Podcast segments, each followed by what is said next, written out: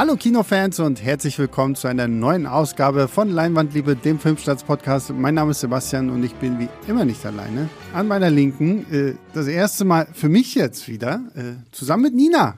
Hallo Ja, Nina. hi, hi. Nina ist ja ein da. Urgestein dieses Podcasts. Sie war bei den ersten Meetings mit dabei, als wir gesagt haben, okay, was ist eigentlich ein Podcast und wie machen wir das? Äh, schön, dass wir auch mal wieder Ja. zusammen in einem Podcast sitzen. Ich Ist freu mich Für mich auch. zumindest sehr, sehr lange her. Ja, stimmt. Und äh, gar nicht so lange her, mein Traumpartner in diesem Podcast, der gute Pascal. Hallo Pascal. Hallo. Und ich glaube, heute erwartet euch ein sehr, sehr aufregender Podcast. Zumindest, was ich so in unserem kurzen Vorgespräch rausgehört habe, könnte es vielleicht mal ein bisschen hitziger werden. Und ähm, das haben sich ja auch immer wieder mal ein paar Leute gewünscht, dass wir mal so ein bisschen aneinander clashen. Und ich glaube, das könnte heute passieren, denn wir reden über Babylon. Rausch der Ekstase oder im Rausch der Ekstase. Ich glaube keine nur Rausch, Nur oder? ja, Rausch. nur Rausch Ja. der Ekstase, der deutsche äh, Beititel zu dem neuen Film von Damien Chazelle, in dem er ein Thema aufgreift, was schon viele Filme vor ihm ja auch aufgegriffen haben, nämlich wir befinden uns in Hollywood Mitte der 20er Jahre. Der Stummfilm regiert die Kinos und dann kommt 1927 ein kleiner, feiner Film namens The Jazz Singer, so der erste Tonfilm in Spielfilmqualität und verändert natürlich Hollywood und verändert natürlich auch die Sichtweise gerade der, der Studios auf ihre Stars und die Stars kriegen auch Angst, weil, oh mein Gott, kann ich überhaupt sprechen? Passt das überhaupt irgendwie zusammen? Und äh, da haben wir dann halt drei unterschiedliche Schicksale. Wir haben einmal Jack Conrad, gespielt von Brad Pitt, der quasi in dem Augenblick so der King von Hollywood ist, so alle seine Filme sind Kassenschlager und er muss jetzt halt auch mit diesem neuen Medium klarkommen. Dann haben wir Margot Robbie, die spielt eine junge Frau, die so zum Ende der Tonfil äh, der Stummfilme eigentlich groß geworden ist, Nelly Laroy, die jetzt dann halt auch versucht irgendwie im, im Tonfilm so ihren Fuß zu fassen und äh, dann haben wir noch Manny Torres, gespielt von Diego Calva, der quasi so das perfekte Beispiel ist für den American Dream, so der Einwanderer aus Mexiko, der kommt und sich von sich von Affen, äh, nee, nicht von Affen, von Elefanten bekacken lässt und irgendwann dann selbst irgendwie zum Studioproduzenten wird. Und äh, ja, das ist äh, so im Groben der Film, der drei Stunden lang ist und ähm, ja, wie gesagt, in Amerika interessanterweise ja sehr, sehr schlecht bei den Kritiken wegkommt. Da- Ja, und auch Ja. grandios gefloppt. Ja, ne? Ja. Also Ähm, mega Flop. Darüber reden wir gleich. Aber ich will jetzt erstmal über Damien Chazelle sprechen. Weil ich habe ja schon vorhin mitbekommen, dass wir hier sehr, sehr unterschiedliche Auffassungen sind, was diesen guten Mann angeht, der verdammt, verdammt jung ist. Äh, ähm, ich glaube 37 jetzt erst oder so und schon vier Filme quasi mit Babylon einberechnet auf dem eine Buckel Serie. hat. Und eine Serie bei Netflix, ne? Und äh, ja, angefangen hat bei ihm alles mit Whiplash. Dann kam La La Land. Dann kam First Man, ich glaube, Aufbruch, Aufbruch zum zum Mond. Mond. Mhm. Und jetzt haben wir Babylon. So, und ich weiß, zumindest äh, von Pascal und mir, dass wir schon vorab gesagt haben, okay, Babylon könnte vielleicht sein bester Film sein. Und ähm, ich, ich gebe jetzt einfach mal frei, wie, wie steht ihr denn zu Damien Chazelle an sich und seiner Filmografie? Also. Okay. Nein, nein, Zurücklehnen. nein. So, so dramatisch ist es nicht. Aber also ich war überhaupt gar kein Freund von Damien Chazelle. Also Ich habe alle Filme gesehen. Tatsächlich habe ich mir jetzt am Wochenende extra noch ähm, First Man angeguckt, damit ich ich hatte gehofft, dass der mir gefällt und dass ich den gut finde, damit ich hier nicht sitzen muss und irgendwie alles blöd finden muss. Wobei ich natürlich Babylon noch nicht gesehen hatte, also da war dann auch noch eine Chance. Ähm, ja, und First Man hat mir tatsächlich gefallen. Also das ist der erste, der mir von seinen dreien denn gefallen hatte. Ähm, und zu Babylon kommen wir ja dann gleich noch. Und ähm, ja, weiß ich, ich habe, glaube ich, das ist irgendwie so ein persönliches Problem, glaube ich, was ich mit diesen Geschichten habe, die sich ja immer sehr fokussieren auf ähm, erfolgreiche Menschen, beziehungsweise sehr, sehr ehrgeizige Menschen, mhm. die irgendwie ähm, einen Traum haben, den sie unbedingt erfüllen wollen. Und diese Träume sind aber immer ähm, Jobträume, also immer Karriereträume und so. Und was mich so dermaßen stört, ist, dass es irgendwie daneben nichts gibt. Also darum geht's ja auch in den Filmen, dass ich alles dem unterordnen muss. Und ich finde es irgendwie, weiß ich nicht, also viele würden wahrscheinlich sagen, La La Land hat kein Happy End irgendwie. Aber Giselle sagt ja irgendwie schon, ja, doch. Hat und das ist so, überhaupt irgendwie ja, das, in seinen Filmen Happy Ends? So, also. also ich glaube, ja, das ist halt so dieser Knackpunkt. Ich finde diese, ich finde das so ein bisschen toxisch, was da so vermittelt wird, irgendwie, ähm, dass man nur glücklich werden kann, wenn man irgendwie eine Karriere hat und daran feilt und alles andere muss ich dem unterordnen. Vielleicht meint er das auch nicht so. Ich meine, ich habe nicht mit ihm gesprochen, aber ja, das ist so ein bisschen, finde ich, das ist so ein bisschen schwierig irgendwie. Und ich finde immer die Kritik an, an dieser Form von, an dieser Lebensweise kommt bei ihm immer ein bisschen kurz, irgendwie so ein mhm. bisschen sehr einseitig.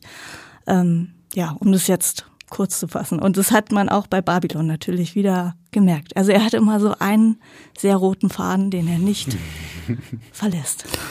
Äh, Finde ich nicht, was du in Bezug auf Babylon sagst, aber ich kann dir zustimmen bei La La Land und Aufbruch zum Mond. Es sind natürlich irgendwie auch sehr reaktionäre Filme, die so ein ganz klassisches Leistungsprinzip immer ähm, verfolgen und was mich bei La La Land total genervt hat, weil ich fand, der hat mich emotional 0,0 abgeho äh, abgeholt.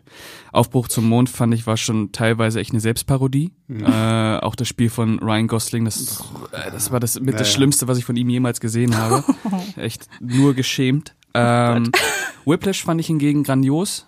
Ähm, habe ich jetzt auch Ende letzten Jahres nochmal gesehen und ich finde, der hat auch immer noch so eine einzigartige Intensität, ähm, die natürlich auch total schwierig ist, weil dem Film kann man ja auch einiges unterstellen, wenn man möchte. Äh, ich finde, das ist ein bisschen weit hergeholt, weil äh, letztendlich da dann doch eben auch noch so emotionale Zwischentöne drin sind, die den Film ein bisschen von dem wegschieben, wo ich die Probleme bei La La Land und Aufbruch zum Mond sehe. Also insgesamt, bevor ich Babylon gesehen habe, hätte ich gesagt, Damien Chazelle ist für mich inzwischen ein uninteressanter Regisseur geworden durch mhm. äh, La La Land und Aufbruch zum Mond, auch wenn die handwerklich natürlich grandios ja, sind. Ja. Ne? Ja, also das, ja, das sehe ich auch. Also der hat's drauf inszenatorisch. Mhm. Ähm, auch wenn man sich mal dieses Behind the Scenes anschaut von La La Land, wie das alles so gedreht wurde, das ist Hammer. schon alles, alles Hammer.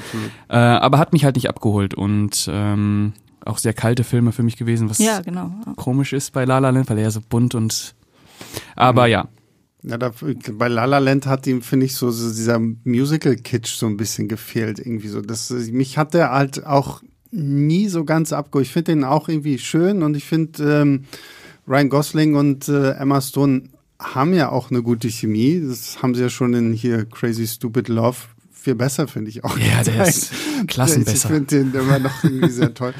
Und ähm, ja, Aufbruch zum Mond fand ich habe den auch irgendwie, glaube ich, letztes Jahr das erste Mal geguckt und war auch so so so ich wusste auch nicht so richtig, okay, was willst du mir jetzt eigentlich zeigen so so, weil den, den Mann Neil Armstrong habe ich jetzt auch nicht irgendwie besser verstanden und den lernst du auch im Prinzip dieses, nicht kennen. Ja, und und und das so dann frage ich mich aber okay, was soll denn dieser Film? Also, ich meine, so die ganzen technischen Sachen sind mhm. wieder wirklich sehr sehr toll.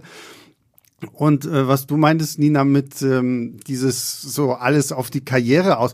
Bei Whiplash fand ich das noch irgendwie okay, weil ich mir sage, okay, hier Miles Teller spielt halt noch einen sehr, sehr jungen ja, Studenten jung, stimmt, irgendwie ja. so, der ja selber noch irgendwie genauso an diesem Punkt steht. Es gibt doch dann auch diese Szene, wo er sich da von seiner Freundin in diesem Diner ja. trennt und sagt genau. so, okay, du, also ich, du bringst mich nicht weiter. Genau, du ja, bringst mich nicht weiter, also ich muss fand mich ich jetzt damals wirklich so schlimm. Ja, du, aber äh, ja, ich sag's, ich, jetzt ich sag's mal mir so. nicht, das Leben ist so.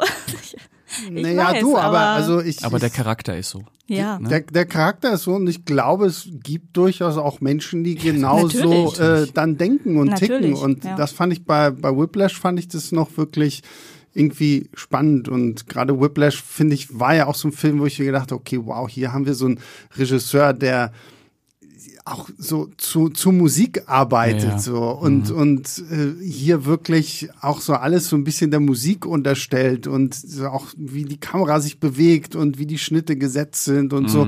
Das hatte ja wirklich was sehr, sehr musikalisches, was ja dann natürlich in, in La La Land nochmal so auf die Spitze getrieben wird, weil es eben halt so ein Musical ist. Aber La La Land war schon so ein Ding, wo ich gesagt habe, so, ah, nee, ich weiß nicht, ich habe, also bei La La Land habe ich nie den Hype verstanden, muss ich ehrlich sagen. Ja, Bei mir war das auch mit La La Land vor allem irgendwie so, also ich fand, also die erste Hälfte, sage ich mal, die hat mich schon irgendwie mitgenommen und die fand ich auch schön. Ich meine, es sieht alles schön aus, die tanzen schön, die singen schön, alles ist schön. Aber dann wird man einfach so krass fallen gelassen am Ende. Ja. Also klar, das ist ist auch irgendwie was auch was sehr Persönliches, ähm, aber ja, pff, kann ich nichts mit anfangen irgendwie am Ende. Also äh, am Ende ärgert mich das richtig. Ja. Und ähm, bei Whiplash war das halt auch so, wobei ich da natürlich auch viel jünger war. Ich vielleicht müsste ich den auch noch mal gucken, obwohl ich eigentlich fast nicht glaube, dass das viel besser geworden ist. aber bei Whiplash Ähm. gibt es am Ende diese grandiose Szene, wenn er versucht, sich gegen J.K. Simmons aufzulehnen, es nicht schafft, rausgehen will und sein Vater nimmt ihn einmal in den Arm. Hm. Und dann kriegt er die Kraft, geht zurück und dann macht er ihn fertig. Das sind Szenen, die es sonst bei, äh, bei Damien Chazelle nicht gibt. Aber wie gesagt, also ich kann nur dazu raten, Filme, die man früher mal richtig beschissen fand, Nochmal nochmal zu zu gucken, gucken. ja. Ich habe das jetzt vor Oder kurzem andersrum geht's aber auch. Ich habe das jetzt mit Ja. Dr. Sleep tatsächlich äh, erlebt, so dass ich mir den nochmal Ja, hab angeguckt habe gesehen, und den fand ich jetzt tatsächlich irgendwie um Welten besser als damals. Ähm, und das habe ich häufiger mal. Genauso gut kann es sein, dass du dir irgendeinen Film anguckst, den du früher total geil fandest und Ja. jetzt denkst so, was Hölle ist mit dir los gewesen so, ne? Aber ähm, sowas kann manchmal irgendwie funktionieren und ähm, ja, jetzt sind wir bei Damien Chazelle. Ich hatte keine Erwartungen an Babylon, muss ich ganz ehrlich Ich sagen. auch nicht. Ich, ich weiß auch nicht irgendwie so richtig, hatte ehrlich gesagt auch nicht so großen Bock auf den Film. Eben weil halt mit La La Land und First Man waren jetzt so, so, so zwei Filme hintereinander, wo ich gesagt habe, so, na, die haben mich irgendwie nicht so gekriegt und ich weiß nicht, das, das Problem fand ich war auch immer so ein bisschen, ich- wenn ich Babylon gesehen habe, habe ich an diesen Amsterdam-Film gedacht, der, wo, wo ich, ich habe ihn aber noch nicht gesehen, auch muss nicht. dazu gestehen, Nee, ich obwohl er ist jetzt gesehen. auf Disney Plus irgendwie, ne? Ich muss ja irgendwann mal nachholen, weil der wird ja auch irgendwie so zerrissen, obwohl Jenny vom Movie Pilot ist, glaube ich, die einzige, die den so ein Ja, bisschen ich auch verteidigt, gehört im weil sie hat den hier in unserem Jahresrückblick-Podcast Ja. sogar in der Top 5 irgendwie Ja. gehabt, wo ich auch dachte, okay, wow, mutig, muss ja auf jeden Fall mal gucken. Und ähm, ja, dann waren wir jetzt alle schön am Montag in der Presseverführung. Wie gesagt, ich habe nichts erwartet.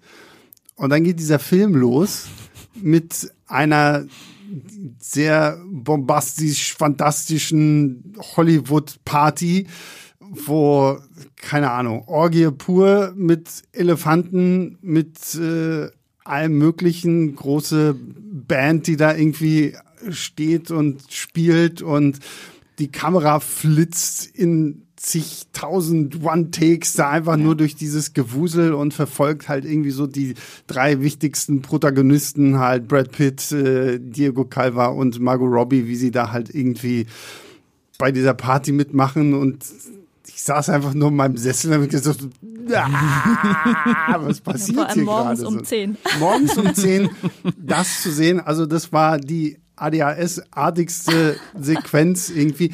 Und ich fand sie trotzdem geil. Also ich hatte da irgendwie echt meinen Spaß. Ich finde, es wird nur nachher so tonal so ein bisschen merkwürdig, wenn du dann auf einmal diesen harten Cut hast und dann gehen wir zur eigentlichen Story hin. So, aber so diese Eröffnungssequenz bleibt auf jeden Fall erstmal im Kopf. Ja, Ja. Äh, ich, ich, ich habe mich, ich habe gedacht, ich gucke einen Film von Bess Luhrmann. ja, stimmt. Ja. äh, das war ja unfassbar, nur dass Bess Luhrmann halt nicht so diesen Sex auch in den Fokus rückt, weil äh, auf den Partys, wenn man mal so ein bisschen guckt, was da los ist, wo da äh, Champagnerflaschen teilweise eingeführt Ja. werden, äh, da ist, äh, ist ja da eine pure Sause. Also und das auch über eine halbe Stunde lang, bis dann das erste Mal der Titel eingeblendet wurde.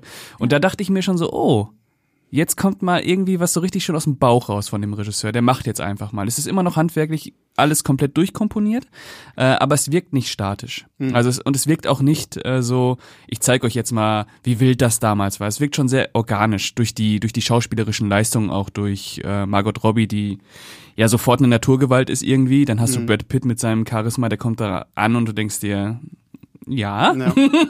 Und halt noch durch den Schauspieler, dessen Name mir gerade Diego Calva. Genau, der natürlich auch grandios ist und äh, auch eine sehr aufopferungsvolle Eröffnungsszene direkt bekommt. Ähm, ja, also nach der halben Stunde dachte ich mir, okay, ähm, hat so Bess Lerman-Vibes, hat auch so Wolf of Wall Street-Vibes Mhm. in den 20ern. Äh, wenn das so bleibt, dann bin ich sehr interessiert. Also ich fand es auch irgendwie toll. Vor allem hatte ich auch gar nicht damit gerechnet. Ich hatte tatsächlich nicht mal was gelesen, groß über den Film vorher. Also ganz kurze Inhaltsangabe, aber ähm, ja. Und Ich habe übrigens nicht mal den Trailer gesehen. ja, den hatte ich auch nicht Okay. gesehen. Vom Film. Irgendwie. Äh, obwohl ich, doch, ich hatte irgendwie Bilder tatsächlich gesehen, aber keine bewegten. Naja. ähm, guck, weiß ich nicht warum. Ähm, auf jeden Fall äh, hat mich das irgendwie fasziniert, aber nicht richtig mitgerissen. Also ich fand tatsächlich nicht, dass es total organisch war. Ich fand, das war sehr irgendwie, weiß ich nicht, ein bisschen wie im Theater. Also ich habe mich nicht mitgenommen gefühlt, mehr wie so, also klar, man steht natürlich sowieso nur davor und guckt zu. Ähm, Du stehst davor? nee, ich saß Du in einem warst sehr, das, der da drei Stunden stand. sehr bequemen Okay. Sessel, aber ja, also ich, es hat mich nicht mitgerissen und ich fand auch, also es gab ja dann zum Beispiel auch so ein paar zwischendurch, um das vielleicht auch so ein bisschen aufzulockern, so ein paar fast slapstick-artige Einlagen, also zum Beispiel, wenn Margot Robbie irgendwie gegen eine Statue fährt und so mit ihrem coolen Auto. Und das fand ich alles so, das fand ich sehr künstlich irgendwie und sehr gewollt und ähm, ich bin eh kein Fan von Slapstick, davon mal abgesehen. Ja, also, ach, weiß ich nicht. Also es hat mich eher kalt gelassen tatsächlich. Also so insgesamt toll, vielleicht ein bisschen sehr lang. ähm, ja, also ja, ich fand es sehr Ich, wie gesagt, ich, ich, fand, ich fand die Szene an sich auch irgendwie sehr cool. Jetzt fängt es auch noch an zu bohren. Also Es heute ist wirklich heute ein ist sehr, sehr toller Alles Tag. drum und dran. Aber egal, wir kriegen Ja. das schon hin. Passt zum Film. Ähm, also wie gesagt, wenn irgendwo was bohrt, dann, dann sind nicht wir das. ähm, ich muss sagen, ich fand die Szene wirklich stark und es war halt auch wirklich so ein, so ein Einstieg in diesen Film, wo du erstmal eine halbe Stunde lang gar nicht weißt, wo geht das jetzt eigentlich wirklich hin? Und das ist, glaube ich, so der eine Kritikpunkt, ist für mich jetzt Meckern auf hohem Niveau, den ich so ein bisschen an dieser Szene hab weil sie steht für mich gefühlt einfach nur da, um zu zeigen, so, ja, okay, komm, wir hauen jetzt mal hier rein, so, was wir uns unter einer Hollywood-Orgie irgendwie vorstellen. Und ich meine, Margot Robbie war ja auch überall irgendwie zu hören, oh, ich hab mir gar nicht denken können, dass wir damit durchkommen, was wir da alles machen. Und Brad Pitt auch so, oh, oh, oh. Ähm, so, ich dachte, okay, das ist so ein bisschen so, so, so, so ein Show-off-Moment. So, so, okay, ich zeige jetzt mal, was ich alles wirklich hier so kann. Und ich meine, wie gesagt, technisch, also der Kameramann, das muss ja Wahnsinn gewesen sein, weil da sind ja wirklich so viele Plansequenzen auch einfach in diesen 30 Minuten so mit drin, wo die Kamera wirklich ohne Schnitt irgendwie das Geschehen zeigt und so. Und für mich ist es so, so, so, so ein erster Bang so. Und danach wird's halt, finde ich, erstmal ruhiger. Ich finde so, wenn dann wirklich halt so die, die, die, der Titel kommt, Babylon, so dann geht der Film eigentlich erst so richtig los so. Und ähm, wo ich mir auch so ein bisschen gedacht habe, okay, um so diese Dekadenz von Hollywood zu zeigen, mh, vielleicht hätte man es auch einfach irgendwie zwischendurch immer mal wieder so einsprenkeln können als, als Story oder hat man, lässt man es tatsächlich einfach so zum Anfang, um halt zu zeigen, okay, das ist so der Ausgangspunkt und hier treffen halt jetzt wirklich alle Figuren aufeinander und letztendlich ist es ja auch so ein bisschen so der Punkt so, okay, wie schummelst du dich auch in sowas rein? Weil ich meine, Margot Robbies äh, Nelly wurde nicht dafür eingeladen. Hier Diego Calvas Manny ist, rutscht da auch irgendwie mehr so rein und ähm, versuchst halt aus diesen Sachen irgendwie was zu machen. So ein bisschen so das Vitamin B Hollywood. So, okay, komm in unsere Orgienparty rein, dann wirst du vielleicht später mal irgendwie was. So, ne?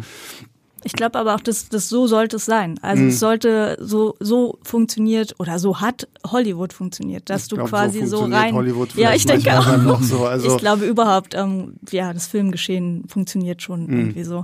Und das fand ich eigentlich ganz gut. Also das hat schon irgendwie so ein, ja, so einen Punkt gesetzt, ähm, von dem man dann doch ganz gut ausgehen konnte, fand ich. Also das fand ich gar nicht so schlecht. Ähm, ich fand es halt tatsächlich ein bisschen lang. Ich habe mich zwischendurch gefragt, okay, wird das jetzt hier irgendwie so ein ganz experimenteller Film, wo wir die ganze Zeit nur eine Orgienparty angucken?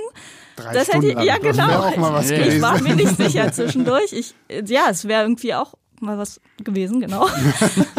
ähm, ja, ich habe mich immer gefragt, wann geht das hier zu Ende? Irgendwie. ähm, ja, das, aber das fand ich so an sich als Idee nicht schlecht. Also. Ja, und ich glaube, es ist auch ein guter, also für mich war es ein guter Startschuss, so nochmal diese Hollywood-Zeit wirklich auf ihrem Höhepunkt des äh, Selbstverständnisses abzuholen und äh, vollkommen sorglos, bis auf einmal dieser eine Film kommt und alles verändern wird. Äh, ich fand, es war ein sehr guter Einstieg. Und wie gesagt, musikalisch. Also ich habe mir jetzt auch, ich höre jetzt, seitdem wir aus dem Kino raus, ich höre tatsächlich die ganze Zeit den Soundtrack, weil ich auch sagen muss, ich fand den Soundtrack ziemlich cool.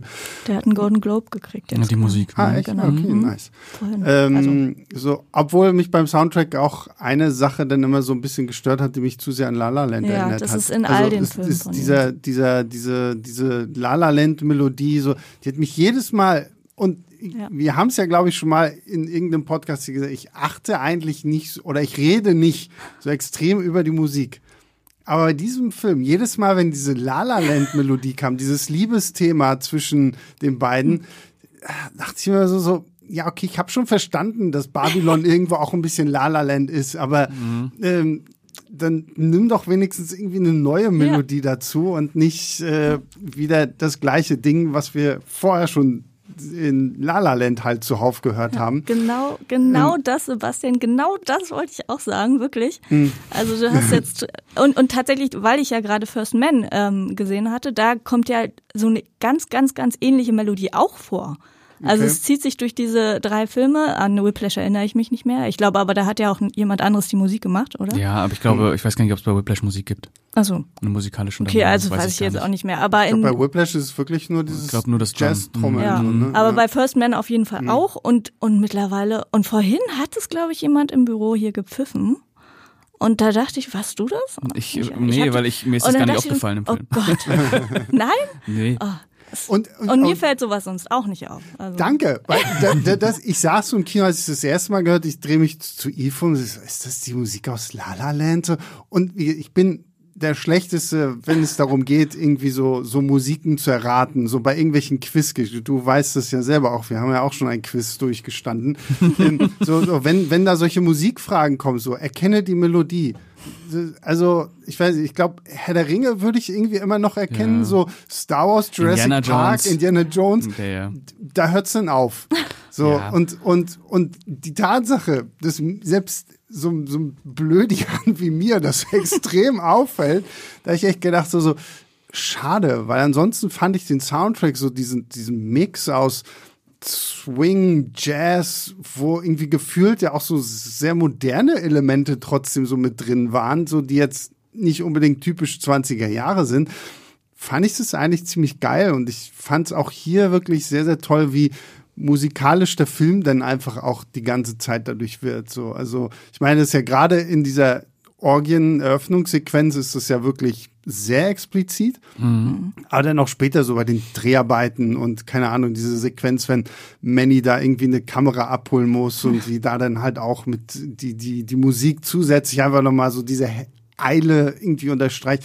Das fand ich stark, nur dieses La La Land Theme da drin. Das hat mich jedes Mal, wenn das kam, so rausge... Selbst gestern, als ich in der Bahn saß und mir halt den Soundtrack angehört habe, in dem Augenblick, wo dieses La La Land Ding kommt, dachte ich, ja, okay, fuck. ja, Das ist wirklich man wird davon verfolgt. ja, ja, ich war. Also First Man ist bei mir schon zu lange her, da kann ich mich Ja, nicht also dran erinnern, dass ich, es vielleicht ist war. es nicht, wie gesagt, ich bin da auch jetzt kein Mhm. Superspezialist, aber es ist schon sehr ähnlich und da fand ich es aber noch gut, aber da hatte ich es auch erst zum zweiten Mal quasi gehört und irgendwie, ja, ich finde auch, also es, es reicht, es Mhm. reicht. ja.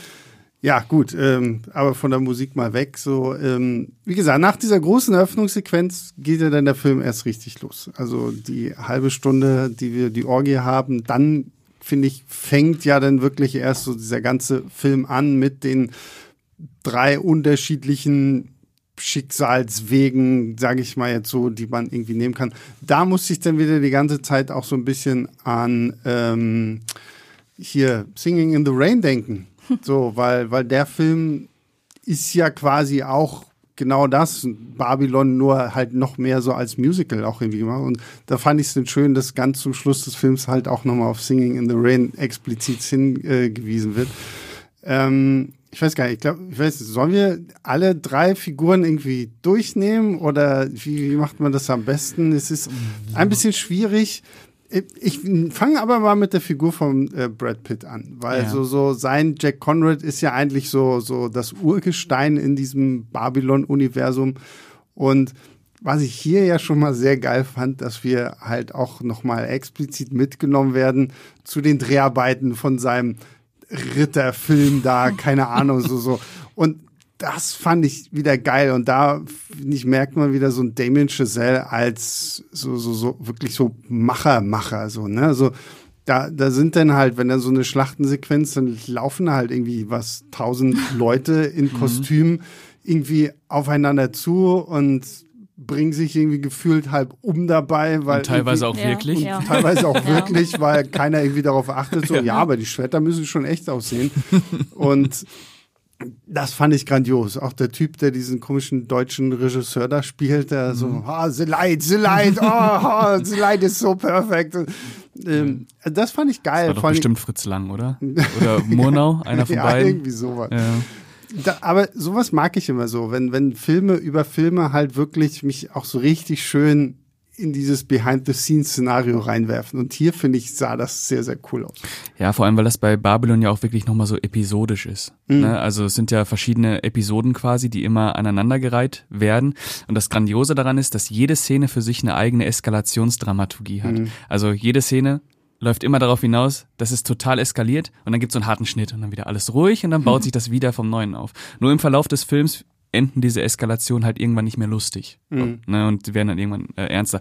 Aber du hast vollkommen recht, ähm, dieser Produktionsaufwand und äh, diese Detailversessenheit, für die Damien Chazelle ja eigentlich auch schon bekannt war, das muss man muss man ihm ja auch zugestehen, ähm, wird hier natürlich nochmal auf so ein auf so ein neues Ausstattungslevel einfach getrieben und äh, es macht natürlich total Spaß zu sehen, ähm, wie im Hintergrund diese Schlachten, äh, diese Schlacht abgeht und im Vordergrund so ein sturzbesoffener Brad Pitt äh, versucht seine Szene zu spielen und ist dann, wenn es losgeht, ist er voll in der Szene und dann gibt's diesen magischen Moment mit dem Schmetterling und so. Es ist natürlich äh, grandios einfach. Äh, es macht ja, ja super Spaß. Ähm, ich glaube tatsächlich auch, also ähm, ich, ich mochte das auch zum großen Teil und ich glaube tatsächlich, dass ähm, Filmschaffende diese, diesen Teil des Films lieben. Also mhm. ich, ich finde, dass er es super gut rübergebracht hat, dieses Leben am Set. Also natürlich ist es so heute nicht mehr ganz so mit Toten ja. und so. Aber ähm, diese Essenz des Filmemachens, glaube ich, hat er damit perfekt eingefangen. Dieses ähm, also es ist ja ganz oft beim, beim, am Set, beim Dreh, dass irgendwas schief geht, irgendwas fehlt, in dem Fall denn die Kamera zum Beispiel. Die muss noch geholt mhm. werden, der eine ist besoffen und ähm, der andere kommt nicht und so weiter und so. Und alles ist totales Chaos. Und dann packen aber alle irgendwie an, alle haben ein Ziel und dann kommt diese dieser, kommt dieser Take, zwei Minuten oder was auch immer, die Sonne ist perfekt, der Schmetterling landet und und dafür haben alle gekämpft und das ist ein perfekter Augenblick. Und, mhm. und dann wird, finde ich, und das überträgt sich sehr auf den Zuschauer, sogar auf mich, obwohl ich ja ja auch nicht total vorbehaltlos mir das angeguckt habe. Ähm, diese Euphorie wird total gut übertragen. Diese Euphorie von denen, die das da machen und ähm, dass man da zugucken darf. Also mhm. das ist so ein wirklich tatsächlich fast magischer Moment.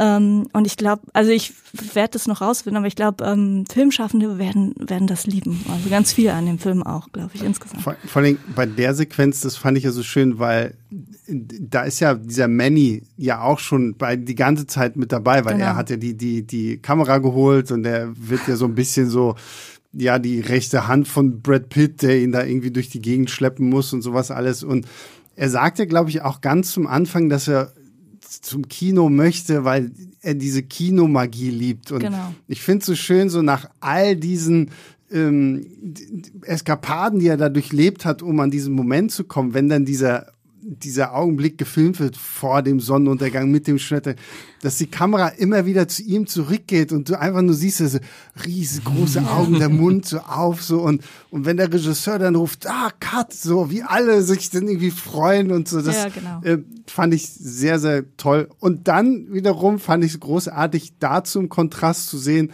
wie eine junge Nelly denn da ihren hier The Wild Child oder was sie da drehen musste, so, so eine halbe äh, Soft-Porno-Kiste, wo sie irgendwie in so einem Saloon für äh, betrunkene Cowboys da auf, auf der Theke tanzt und die Regisseurin dann da auch irgendwie von, ja, und kannst du, kannst du noch weinen? Und kannst du nur eine Träne? Und ja, ja vielleicht erst noch ein bisschen warten und dann die Träne. Und so, so, wie man da dann halt auch sieht, okay, das eine ist der große Bombast und dann hast du den, den anderen Kontrast, wo sie irgendwie auf irgendeinem so Feld so sechs verschiedene Sets aufgebaut haben, wo, wo alles Mögliche einfach gedreht wird, weil ist ja noch Stummfilm, so da kann halt nebenan irgendwie Löwengebrüll sein und du drehst auf der anderen Seite irgendwie so ein, so ein Liebesdrama oder was weiß ich nicht.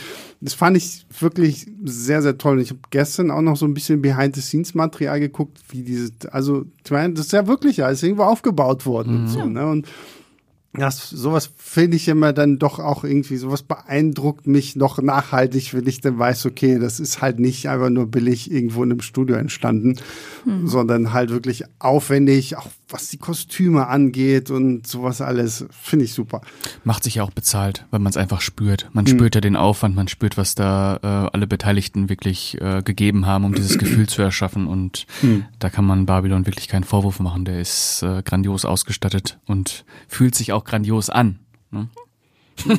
Ich, ich, ich warte, wann, wann jetzt so der Punkt kommt, wo Nina sagt, so, so Werfe ja schon immer mal so ein bisschen was so, hin. Ja, genau. Ach, naja, das, das ist halt irgendwie, also ich, ähm, ich sehe das ja im Großen und Ganzen auch ähnlich. Ich finde es nur so ein bisschen, das, was mich halt immer stört, ich finde, es wird so irgendwie hochgejubelt, auch dieses, dieses Gefühl, wir machen, wir machen Film, wir sind toll, wir, egal was schief geht, wir schaffen das und so. Und ja, da stirbt halt mal einer beim, einer von den Komparsen und weiß ich nicht, die meisten Frauen sind halt irgendwie einfach nur Nippel auf Beinen und so. Und dann hängt über diesem Ganzen irgendwie dieses, äh, wie so ein Schwert, wo drauf steht, ja, wir sind, wir sind frech, wir sind kompromisslos, wir machen Film.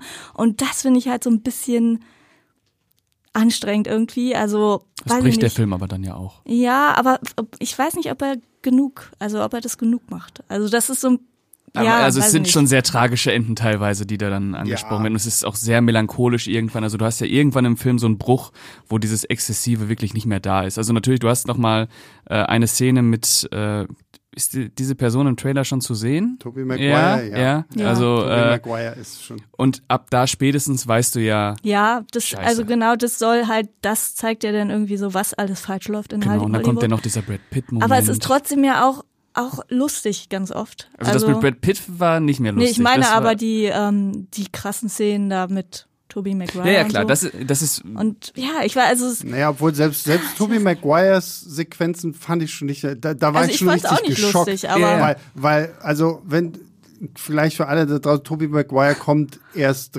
relativ zum Schluss, aber wie gesagt, wir können über ihn reden, weil er Ja. einfach in den Trailern oft genug irgendwie zu sehen war. Und was dann mit Tobey Maguire kommt, finde ich, war für mich die totale Antithese zu dem, wie dieser Film angefangen hat. Weil Genau. bei, bei Tobey Maguire erleben wir auch eine sehr, ich weiß gar nicht, wie ich es nennen soll, extravagante es ist auch ein Exzess. Feierlichkeit, Ist auch ein Exzess. ja, absoluter so Exzess. die Essenz eines Der- Exzesses. der, der, wo du aber irgendwie, weiß ich nicht, bei, bei der Öffnungssequenz war ich halt irgendwie voll drin, so, so und auch so von der Musik her. Und wenn diese Tobey Maguire-Sequenz auftaucht, ich fand nur so, so, oh mein Gott, oh mein Gott. Ja, es ist nur noch Abstoß. Genau, aber es ist ja im ersten Moment erstmal amüsant, wenn man ihn da sitzen Na klar, sieht. Ne? absolut. Und der äh, andere Schauspieler, den ich auch sehr gro großartig finde, dessen Namen mir natürlich mal wieder entfallen ist, der nur auf dem Boden Ja, rotzt die ganze ist Zeit. Äh, den man, Das ist, das ist Randy aus My Name is Earl, wer die Serie gesehen hat. So. ja, oder derjenige in Unstoppable, der den Zug äh, nicht Genau, festmacht. Genau. Oder Äh, der, der Zimmergenosse von Ashton Kutcher in Butterfly Effect. oder der äh, Nazi-Kollege von Edward Norton in American History Und wir X. wissen seinen Namen trotzdem nicht. Nein, Sorry. Das ist sehr traurig eigentlich. Also, äh, nee, Er hat komm, super viel gemacht. ja, und ja, er und ist ist halt auch immer super. Und er ist halt auch, aber er ist halt auch so ein klassischer Nebendarsteller. So, Ja, ne? Also du hast ihn schon tausendmal gesehen und so, sobald du ihn dann erkennst, und ich meine, hier fand ich, war es sogar kurz schwierig für mich, ihn zu erkennen, weil er so einen dicken Rauschebart Ja. dann noch Und irgendwie auch sehr hat stark so. abgenommen hat. Mhm. Ja, ja. Aber ja, man Also genau. Also in der ersten, die Eröffnungsszene ist natürlich exzessiv und irgendwie ein bisschen sündig, könnte man vielleicht sagen. Die Szene mit Tobey Maguire ist natürlich nur noch abgründig, wenn er Ja, dann ja. sagt, komm, wir gehen jetzt ins Arschloch von Los Angeles und du gehst wirklich ins Arschloch von Los Mhm. Angeles. Ja. Äh, es macht ja irgendwann keinen Spaß mehr, weil du nicht mehr weißt, wo du überhaupt bist. Es hatte auch so irgendwie diese irreversibel Vibes, wenn die da irgendwie diesen, in das Rektum reingehen in den Gaspar Noé-Film. Ähm, und ab da bist du an dem Punkt, wo irgendwie nichts mehr Spaß macht. Da gibt's keine, kein, kein Humor mehr in Anführungsstrichen. Und ähm, die Schicksale werden besiegelt auf sehr melancholische, sehr tragische Weise. Aber so entlässt uns der Film natürlich nicht. Ja, aber ich, ich fand es auch vorher schon so. Also ich meine, gerade an Brad Pitt finde ich so und diesem Jack Conrad hat man das finde ich am interessantesten eigentlich noch gemerkt so ne so so wie so sein Wandel ist so und wie er da irgendwie versucht in diesem äh, Tonfilm da klar zu kommen und wenn er denn da auch was was was was mich richtig hart getroffen hat ist wenn er da irgendwie in diesen einen Film von sich reingeht und und mitkriegt, dass die Leute einfach nur noch lachen über ihn Wenn er und redet. das, was er da macht und sobald er irgendwie den Mund aufmacht so. Und das das sind ja glaube ich so Sachen die die die sind ja dann halt auch wirklich aus der Filmhistorie. Ich glaube Buster Keaton war einer, ne, der ja gesagt hat, er will keinen Tonfilm machen, weil geht nicht. Und ich meine auch Chaplin so der hat ja auch nicht wirklich viel dann so im Tonfilm gemacht. Und das sind ja einfach so Sachen die sehr sehr häufig gekommen sind. Und ich glaube in in Singing in the Rain zeigen sie doch auch so dieses Beispiel, dass diese eine Star, der, der, die, die im, im Tonfilm halt wirklich sehr groß war, dann, äh, nee, im Stummfilm groß war, dann zum Tonfilm kommt und da dann halt einfach synchronisiert wird. Weil die Leute sich sagen, okay, deine Stimme ist scheiße, aber wir haben hier jemanden, der kann das viel besser. Das ist ja auch so ein bisschen das, was sie dann mit Margot Robbies Figur so versuchen. Also ich finde gerade in der, in dem Augenblick, wo es hier anfängt zu bohren, ähm, in, in dem Augenblick, wo halt wirklich so diese Probleme der unterschiedlichen Leute aufkommen, finde ich, verschwindet dann auch so mehr und mehr einfach dieser Humor. Ja, finde ich auch. Also ich, ich mochte ja zum Beispiel diese ganze Sequenz, wo, wo Margot Robbie das erste Mal an so einem Set von so einem Tonfilm ist. Und dann halt, es wird wirklich sehr laut gebohrt, es tut Ja. uns leid, aber wir können daran auch nichts ändern. Und ähm, sie, sie da halt dann, wie, wie häufig diese Sequenz wiederholt werden muss, weil irgendwo immer was nicht stimmt und was nicht passt. Und Ja. Das, das war meine Lieblingsszene Ja, tatsächlich also- aus dem ganzen Film. Ich habe so dermaßen gelacht. Ich habe lange nicht mehr so gelacht. Mir sind die Tränen gelaufen. Ja, und auch da Und wird aber, und da wird aber auch ein schweres Opfer sehr humoristisch umgesetzt Ja, dann am ja. Ende irgendwo, ne? Ja, und ja. Ähm, das, das, wie gesagt, das, das mochte ich einfach so, dass dieser Film trotzdem irgendwann gut weiß, wie er halt wirklich zu kippen hat, so, dass das hier halt nicht alles Jubel, Yay und Freude ist, sondern dass es dann halt auch umgeht, auch wie wie wie Mannys Aufstieg und Fall so. Also ich habe auch so ein bisschen immer an so so keine Ahnung diese ganzen Scorsese-Filme denken müssen, die Vor das ja allem, auch irgendwie immer so aufgreifen. So irgendjemand kommt so so Goodfellas-mäßig, ne? Oder so, Casino. Ja, so, so so niemand kommt irgendwo daher, wird durch äußere Umstände und ein bisschen Glück und hier und da irgendwie und so wie das sich hebt und dann wieder fällt, so, das fand ich extrem stark. Ja, weil man muss, vor allem Brad Pitt ist natürlich auch eine sehr tragische Figur einfach, der merkt, dass er keinen Platz mehr hat, obwohl, er, obwohl er eigentlich so der größte Star überhaupt ist. Und äh, ich finde, in seinen Szenen immer mehr im Verlauf des Films wird das schon sehr deutlich, dass das eigentlich eine echt traurige Figur ist und wo dann auch auf einmal so eine Melancholie mitkommt und ja. Aber hat dich das wirklich berührt? Also Also seine, äh, sein, die, sein, sein Moment, dieser eine Moment von ihm dann, der hat mich wirklich berührt, so äh, wenn er dem äh, Pagen dann noch das Trinkgeld gibt und, du weißt eigentlich, was jetzt passiert. Äh, das hat mich schon irgendwie berührt, weil es irgendwie ist es ja auch vielleicht ein bisschen was von Brad Pitt so drin, dieses, Ja, dieses, jeden dieses äh, diese Last, der größte Star zu sein und Hm. äh, sich immer wieder aufs Neue beweisen zu müssen. Und wie oft wurde auch gesagt, es ist kein Platz mehr für Brad Pitt, es wird Zeit Ja. äh, für eine für eine Veränderung und so weiter. Und mit Sicherheit steckt da auch was von ihm drin. Ähm, ich fand das schon berührend von ihm, von ihm auch sehr gut gespielt. Vor allem, ich fand Das- das in der Figur halt auch spannend, weil er ist ja derjenige gewesen, der von Anfang an des Films gesagt hat, wir brauchen Innovation, wir Ja, müssen stimmt, etwas ja. Neues schaffen. Er schickt ja dann irgendwann auch Manny in diese Talkies, in diesen Jazzsinger und okay, guck dir das an. Ist es was, was wir irgendwie betrachten müssen und so? Und das ausgerechnet er so als Innovator denn halt so schwer fällt damit. Also Brad Pitt fand ich da wirklich, also auch wie er das denn gespielt hat und so, das fand ich sehr, sehr stark, auch wenn er dieses eine Gespräch mit dieser Klatsch-Reporterin da hatte, die ja diesen Artikel über ihn geschrieben hat und so, und die ihm dann eigentlich erklärt, was mit seinem Leben so los ist und wo er das erste Mal, glaube ich, was Ehrliches hört von, von Menschen, die ja sonst alle irgendwo auch von ihm abhängig sind und so. Also gerade die Figur von Brad Pitt hat mich mit am meisten eigentlich abgeholt. Ja. Da fand ich, da fand ich zum Beispiel so dieses ganze äh, jetzt wieder so dieses La La Land mäßige zwischen Manny und Nelly, was irgendwie so ein bisschen angedeutet wird, so ein bisschen schwierig so. Also das, das, das war mir, das war mir persönlich ehrlich gesagt ein bisschen zu konstruiert. Also ich, ich habe halt mit all diesen tragischen Enden oder auch tragischen Figuren dann am Ende sozusagen, äh, ich hab, konnte das alles nicht so richtig führen, obwohl ich eigentlich schon denke, dass ich dafür empfänglich bin. Aber ich, mich hat das irgendwie nicht so. Ich hab, ich fand es immer noch zynisch oder nicht wirklich wahr irgendwie, keine Ahnung, als würde man sich trotzdem noch über die Figuren lustig machen. Was, äh, weiß ich nicht, vielleicht habe ich das auch irgendwie fehlinterpretiert, keine Ahnung. Also es kam mir nach wie vor alles so kalt vor und hat mich überhaupt nicht mitgenommen und eben auch, was du angesprochen hast, diese Liebesgeschichte, die war ja einfach, es war ja gar keine Liebesgeschichte. Ja. Sie war ja nicht in den verliebt, also oder also ich habe das nicht gefühlt, ehrlich gesagt. Er war wahrscheinlich schon in sie verliebt, war er von Anfang an, wobei er vielleicht auch irgendwie in die Idee von Liebe Ja, verliebt genau. war oder sowas halt, keine Ahnung. Aber so ja, das, das ist ja so mein generelles, generelles Problem mit diesen Chazelle-Filmen, dass mir fehlt da irgendwie die Liebe.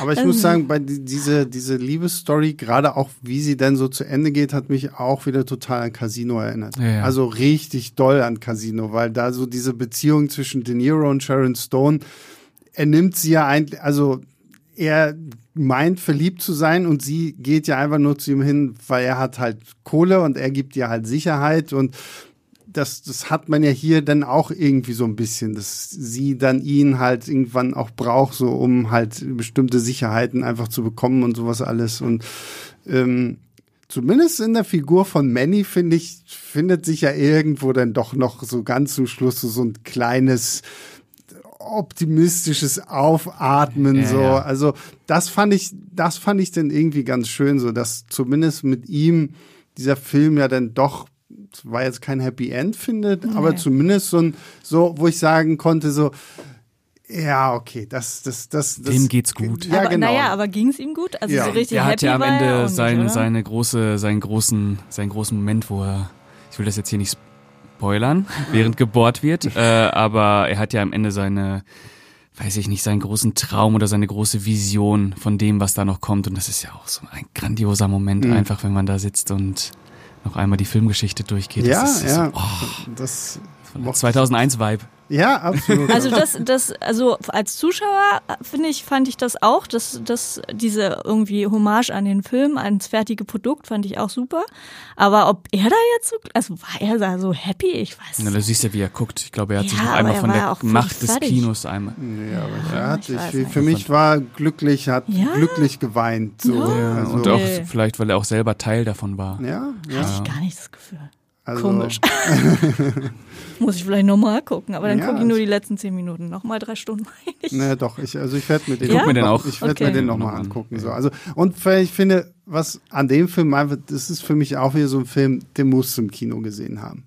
Ja. Also Ja, von, von all dem Bombast und so vom Sound und die Bilder, so, das geht nur auf der großen Leinwand. So, klar kann man sich den irgendwann, keine Ahnung, wenn er auf Netflix läuft, auch angucken oder so, aber das ist hier nicht so das Gleiche, weil ich finde, dieser Film ist für mich schon auch eine, dadurch, dass er halt so eine Hommage ans Kino ist, ist er eben auch genau so irgendwie gedreht. So, und wenn dann auch so die unterschiedlichen Bildformate da irgendwie mhm. eine Rolle spielen. Und ich finde es auch sehr, sehr geil, wie halt wirklich mit, mit, mit Sound gespielt wird und nicht mal mit, mit, ähm, mit, mit dem Soundtrack, sondern halt wirklich mit Sound, so wenn es halt dann wirklich auch mal stumm wird. Und äh, wenn dann halt wirklich irgendwie auch irgendwie so, so, ein kleines, wie bei uns. Ich meine, es ist jetzt total passend hier, was bei uns, ich weiß gar nicht, ob ihr das da draußen überhaupt hört, dass bei uns hier gebohrt nicht. wird. Ähm, und ihr wundert euch, warum reden die die ganze Zeit, dass gebohrt wird. Aber genau solche Sequenzen hast du halt auch in diesem Film so, so wenn irgendwer irgendwo noch, weiß ich nicht, zu laut atmet oder sowas und die, die ganzen Mikrofone damals halt alle super empfindlich gewesen sind und das, das, ich, also für mich war das echt ein Erlebnis so. Also der, der hat tatsächlich noch so ein bisschen nachgewirkt auch irgendwie und ähm, ich war echt baff. Also dass Damien Chazelle doch noch für mich wieder sowas äh, hinkriegt, wo ich halt wirklich eigentlich gar nichts äh, davon erwartet habe. Ähm, ich war wirklich weggeblasen und auch von den Schauspielern. Ich meine, es ist ja auch durch die Bank, selbst die kleinsten Nebenrollen sind so, oh, ah, hier, ah, das ist die aus, aus dem Film und so. Also der ist ja wirklich auch grandios besetzt und ich finde auch jede kleine Nebenfigur bringt irgendwie was noch so in diese Handlung mit rein und ähm, also ich war begeistert, muss ich echt sagen. okay. Ja, also ich war ja auch nicht total, also ich saß da jetzt nicht und dachte, was für ein Scheiß. Also hm. so schlimm war es jetzt auch nicht. Ähm, und wie gesagt, also ich habe sehr gelacht. Ich, ich hatte irgendwo gelesen, ähm, wenn der irgendwie so von wegen, wenn der Film äh, Komödie sein will, dann ist er das total gut. Das macht er super. Hm. Und das finde ich auch. Also wenn er so, keine Ahnung, die komödiantischen Teile also abgesehen von diesen Slapstick-Sachen manchmal, es waren ja auch nur ganz wenige, aber ähm, diese lustigen Sachen, die waren wirklich sehr, sehr lustig. Also auch vor allem, wenn, wenn die Figuren irgendwie so, weiß ich nicht, ja, so locker lassen konnten irgendwie, hm. dann war es also das tatsächlich diesen Mittelteil, den würde ich mir auch noch mal angucken, weil es, ich frage mich auch, ob man noch mal, ob ich noch mal so lachen würde. Ich habe so gelacht. Also das ist aber ja auch gar nicht so einfach. Ja, also so und ich meine, ja eben, gerade Komödie. Ja. Aber ich fand, das Timing war immer gut. Das war mhm. immer irgendwie wirklich on point so und hat einfach so auch wie, wie halt, und ich mag halt auch solche Slapstick-Sachen, wenn sie da irgendwelche äh, Säulen umfährt, Figuren nee, umfährt oder irgendwie statt vorwärts erstmal rückwärts fährt und so. Ach, das ist, das ist halt so. einfach so, ja. Passt auch nochmal in die Zeit halt einfach. Ne? Ja, finde ich halt irgendwie auch so. so das, äh, ich, ich fand das sehr gut. Und wie gesagt, auch ja. das Dramatische hat mir dann irgendwie doch immer ganz gut gefallen. Ähm, ja, also ich, wie gesagt, ich werde mir definitiv noch mal ein zweites Mal angucken. Ja, ähm, für mich war das auch ein sehr beeindruckender audiovisueller Rausch. Mich haben auch die Emotionen gekriegt, vor allem in Bezug auf äh, Brad Pitt. Ähm, ich habe sehr gelacht. Ich habe äh, auch mitgefühlt, äh, vor allem dann auch, äh, wie gesagt, Brad Pitt und das Ende fand ich dann auch nochmal mhm. sehr bewegend, vor allem als Filmliebhaber ist das halt nochmal toll, da durchzurauschen. ähm, ich werde mir auch nochmal angucken. Was gibt ihr denn so rein? Stern, was würdet ihr geben rein Filmstadt Sterne technisch? Äh, vier. Ich glaube, ich würde ja zweieinhalb oder drei geben, weil ich eben das die lustigen Sachen sehr sehr mhm. lustig fand. Aber ja, viele Sachen, also viele Sachen irgendwie zu künstlich und irgendwie zu zynisch auch teilweise. Aber ja, das ist vielleicht auch Geschmackssache. Na, ist es ja immer hm, auch ein bisschen, ja. aber ähm, ich fand diesen ja. Zynismus eigentlich immer recht passend. Ich meine, ja. so, so was, was ich ja auch irgendwie witzig fand, so es gibt ja in dem ganzen Film immer diesen einen Produzenten, der halt eins zu eins aussieht wie Harvey mhm. Weinstein. Also so, so, so, so eine kleine, so, so eine kleine feine Note, die dann da noch mal so ein bisschen mit reinkommt. So hat auch im, im, im Kino hinter mir irgendwie, ist das Harvey Weinstein? so, also er selbst wird es wahrscheinlich nicht sein, aber sie haben zumindest jemanden gecastet, der sehr, sehr gut danach aussieht. Also Ich weiß, ich glaube, ich würde sogar viereinhalb geben. Mhm. Also der hat mir echt gefallen und könnte wahrscheinlich am Ende des Jahres sogar irgendwie was für die Top Ten sein, vielleicht. Je nachdem, gut, das Jahr ist noch frisch, ne? kommt ja noch so viel. Aber also hat mich echt umgehauen. Ja, und äh, man muss dazu sagen, 2023 wird das große Jahr der Filmhommagen. Ja. Hom Hommage, Hommagen? Hommagen? Hommages? Keine Ahnung. Äh, der Film, genau. Stimmt, ja. äh, denn wir haben Fablemans, ne? Fablemans von Steven Spielberg und den freu Sam ich mich auch Mendes schon. Film, den Empire, Empire of Light. Empire of Ja, Light, der genau. sieht auch sehr, sehr stark aus. Ja, und äh, Fablemans darf ich glaube ich noch nicht zu sagen. Darf ich an dieser Stelle noch nicht zu sagen. Im März kommt er erst, oder? Im März kommt er erst, genau, und das Embargo Im ist bis, bis nach Berlinale. Ja. Ach so, okay, ja gut. Na, da freue ich mich auch sehr drauf. Ja. Ja, auf den bin ich auch sehr gespannt. Und ich habe letztens erst ähm, im Kino vor äh, Banshees of Inisherin ähm, den Trailer zu Empire of Light gesehen. Genau. Und das sieht auch sehr, sehr toll aus mit Olivia Colman. Und vor allen Dingen, das ist ja aber, glaube ich, auch so ein bisschen so ein Film, so ist ja dann zwar auch so Kino, aber es geht ja dann, glaube ich, auch um so einen ähm, schwarzen Ticketverkäufer, der da dann irgendwie in diesem Kino anfängt und dann ist natürlich auch so ein bisschen diese ganze Rassismusdebatte im, ich weiß nicht, spielt glaube ich auch irgendwie in England, Ich glaube, er 60er, spielt in England, ja, 70er ja, Jahre ja, ja. irgendwie so, also ähm, aber das sieht auch Der sah sehr gut aus. sehr, sehr toll aus und Ja. Fablemans, ich meine, Spielberg Jetzt auch gerade bei den Golden Globes gut abgeräumt. Ja, auf jeden Fall. Spielberg macht so ein bisschen auf semi-autobiografisch und so. Ja. Also ähm, da habe ich schon auch echt Lust drauf. Ja, Aber es ist interessant, dass genau solche Filme dann irgendwie alle in ein Jahr fallen. so, so, Ja. ne? so Hollywood äh, resümiert Hollywood und äh, guckt so ein bisschen. Ich frage mich auch so ein bisschen, ist das so ein bisschen so eine Sehnsucht nach den Ja, guten alten Zeiten? Weil ich meine, heutzutage so wir merken das ja auch so, ne? Kino geht immer weiter runter, die ganzen Streaming-Sachen gehen immer weiter nach oben. Nur Fortsetzung, Franchise, Ja, was weiß ich ja. was, klar. Äh, ist Und, ein, ähm, klar, ist ein nostalgisches Bedürfnis. das ähm, ja, ist auf jeden Fall irgendwie spannend. ja. Gut, dann, Nina, vielen lieben Dank, dass du heute hier warst. Ja, war schön. Und äh, Pascal, vielen lieben Dank, dass du da warst. Sehr gerne. Und unser größter Dank geht natürlich raus an äh, alle, die fleißig zuhören. Und äh, ich muss noch ein paar Teaser loswerden, weil Oha. nächste Woche starten wir ein verrückt äh, oder machen wir ein verrücktes äh, Podcast-Experiment. Nämlich wir reden über einen Film, den ich nicht gesehen habe, den Pascal gesehen hat. Aber Pascal hat nur das Remake gesehen und ich kenne nur das Original und ich weigere mich eigentlich, dieses Remake zu gucken. Wir reden nämlich über Final Cut of the Dead, das französische Remake zu One Cut of the Dead, einem großartigen japanischen ähm, Zombie-Film äh, mit geilem Twist.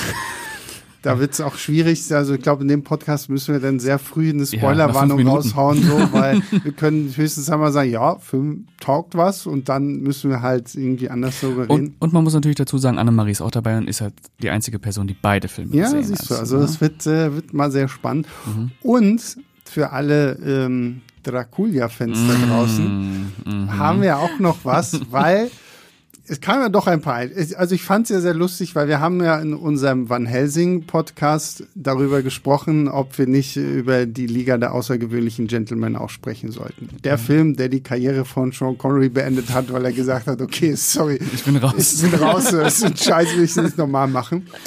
Und wir hatten ja dann auch gefragt, ob wir das machen sollen oder nicht. Ich fand es sehr lustig, dass tatsächlich, glaube ich, so zwei Leute geschrieben haben, oh Gott, bitte macht es Aber nicht. so völlig ernst. Ja, ja, völlig Tut ernst. das Ja, ja, nicht. genau, so, so, so nach dem Motto, nein. Vielleicht bitte. wissen die mehr. Ja, ja. Wer weiß, was dann passiert. Ähm, aber es waren halt auch einfach so viele Zuschriften, dass wir gesagt haben, ja, okay. Außerdem vermissen wir unseren äh, Bier- und Pizzaabend hier im Büro, Ja. wie wir es das letzte Mal gemacht haben. So werden wir das jetzt auch machen bei ähm, die Liga. ja, da wird mein, mein altes Steelbook wieder ausgegraben. Genau. Ich habe den sogar im Kino gesehen, aber ich wurde gezwungen. Ich habe den damals auch im Kino gesehen so und äh, ich fand den schon damals scheiße. Ich fand den auch richtig. das wird schön. Also ähm, Aber für Markus wird's das erste Mal. ja, das finde Mhm. ich auch sehr, sehr spannend. So, vielleicht ist Markus denn derjenige, der uns. Ist doch gar nicht so schlecht. Ja, genau. der sieht doch ganz toll aus. Da habe ich schon Schlimmeres. Ja, ja das glaube ja gut, Das das, glaub ist, ich das auch, ist ja. äh, Ja. nicht schwer. So, ne? ähm, ja, also da könnt ihr euch äh, auf jeden Fall auf was äh, freuen. Also ich Jo. bin schon sehr gespannt.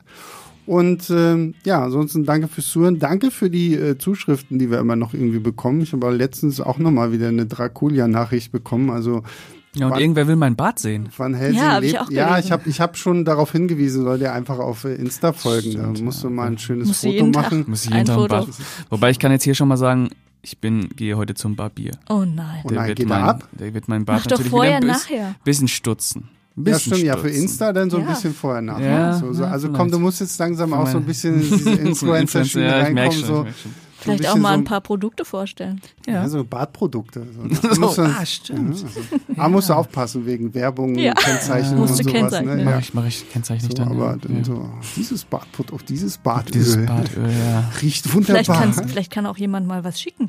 Ja, vielleicht weiß ich nicht, ob ich das will. Obwohl, obwohl ja, wenn, wenn, dann schickt Pascal lieber eine Playstation 5. Wenn ihr, Ja, noch, ein, wenn ja, ihr ja. noch eine übrig habt. Genau, So. immer noch. Ich, ich werde mir keine kaufen, ich setze auf euch. Also schickt Ja, mir okay, eine. Gut. Ne, ich glaube, dann wartest du vielleicht noch ein bisschen. ähm, Vielleicht hört ja irgendwer, irgendein Millionär. ja, genau. Stimmt, ja. Ähm, also Millionär XY schenkt Pascal eine Playstation 5. Ja. Dann, dann schickt er dir auch ein Bild von seinem Bart. Sollen wir jetzt eigentlich auch nochmal dem Sebastian, der uns das Buch geschickt hat, nochmal danken? Dass er uns das Buch geschickt Ach hat. so, ja, stimmt, genau. Wir haben einen, ich habe einen Namensvetter da draußen, Ja. der uns äh, sein Buch geschickt hat, was er irgendwie selber äh, auch über Amazon, glaube ich, irgendwie vertreibt, wo er seine A-List-Filme irgendwie so rausgepackt hat und äh, ein bisschen dazu was schreibt und uns da auch sehr häufig zitiert. Ja. Hat uns sehr gefreut. Wir sind auch äh, explizit in der Danksagung mit drin. Das finde ich immer sehr, sehr toll. Ja. Also Sebastian, wenn du zuhörst, ähm, vielen Dank dafür. Mhm. Und wie gesagt, vielen Dank an alle, die Woche für Woche zuhören. Freut uns, wenn ihr uns irgendwie bewertet bei, weiß nicht, was gibt's, Apple Podcast, Spotify, keine Ahnung, was es noch so gibt, wo andere Menschen noch so diesen Podcast Ja. hören. Ähm, oder wenn ihr uns halt einfach irgendwie Lobkritik, Anregungen schickt an leinwanddebatfilmstarts.de und ja, wie gesagt, wir hören uns nächste Woche wieder mit äh, dem französischen Remake zu One Cut of the Dead. Bis dahin, macht's gut, ciao, ciao.